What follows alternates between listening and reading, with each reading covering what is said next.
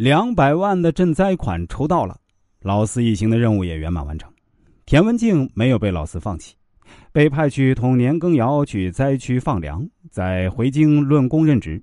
毕竟啊，没法让坏人都不得意，也绝不能让好人都太寒心嘛。皇宫这边，一群小太监在追着一只调皮的小狗。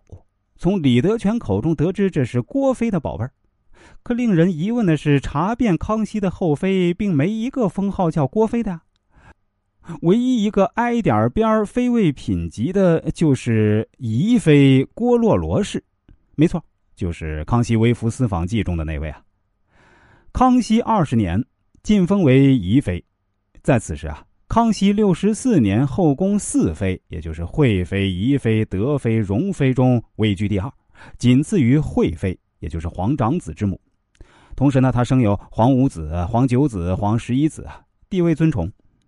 李德全作为养心殿副总管太监，应当是常伴康熙左右，怎么会跑出来找宜妃的小狗？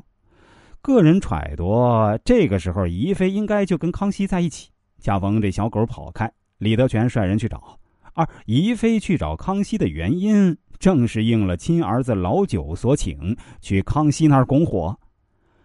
剧本中一段没拍出来。太子看到老四从扬州发回来的奏折，大赞老四干得好，抱着邀功的心情进宫面圣。毕竟这老四目前还是太子党成员嘛。张廷玉也赶来觐见康熙啊，在门口，李德全说：“康熙刚接见完朝鲜国使臣。”这儿略去了小说中的一段情节。这位朝鲜使臣常驻北京，联络两国，这回要回国述职。老八在康熙面前说了他一车好话，康熙一高兴啊，赏了他一只花翎。而这花翎连当值作为上书房大臣的张廷玉都还没有。张廷玉也不禁感叹啊：老八连外国使臣的马屁都拍得山响，还嫌实力小吗？不仅如此啊，老八还送了他六千两银子的回国路费。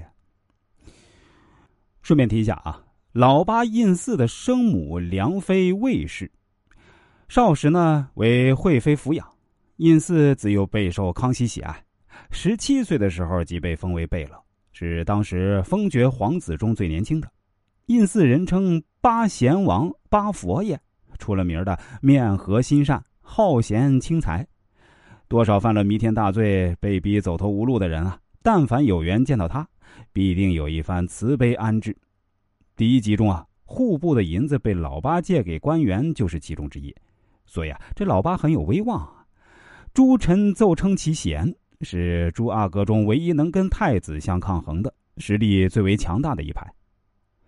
张廷玉进门，就听见另外两位上书房大臣佟国维和马齐在讨论老四一个奏折参调三十多名辅道官员。他们都认为这老四太过于急躁啊。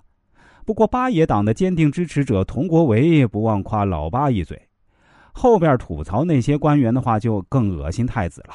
因为现在六部九卿都交给太子在管，看看都管成啥样了。这就是在给康熙上眼药。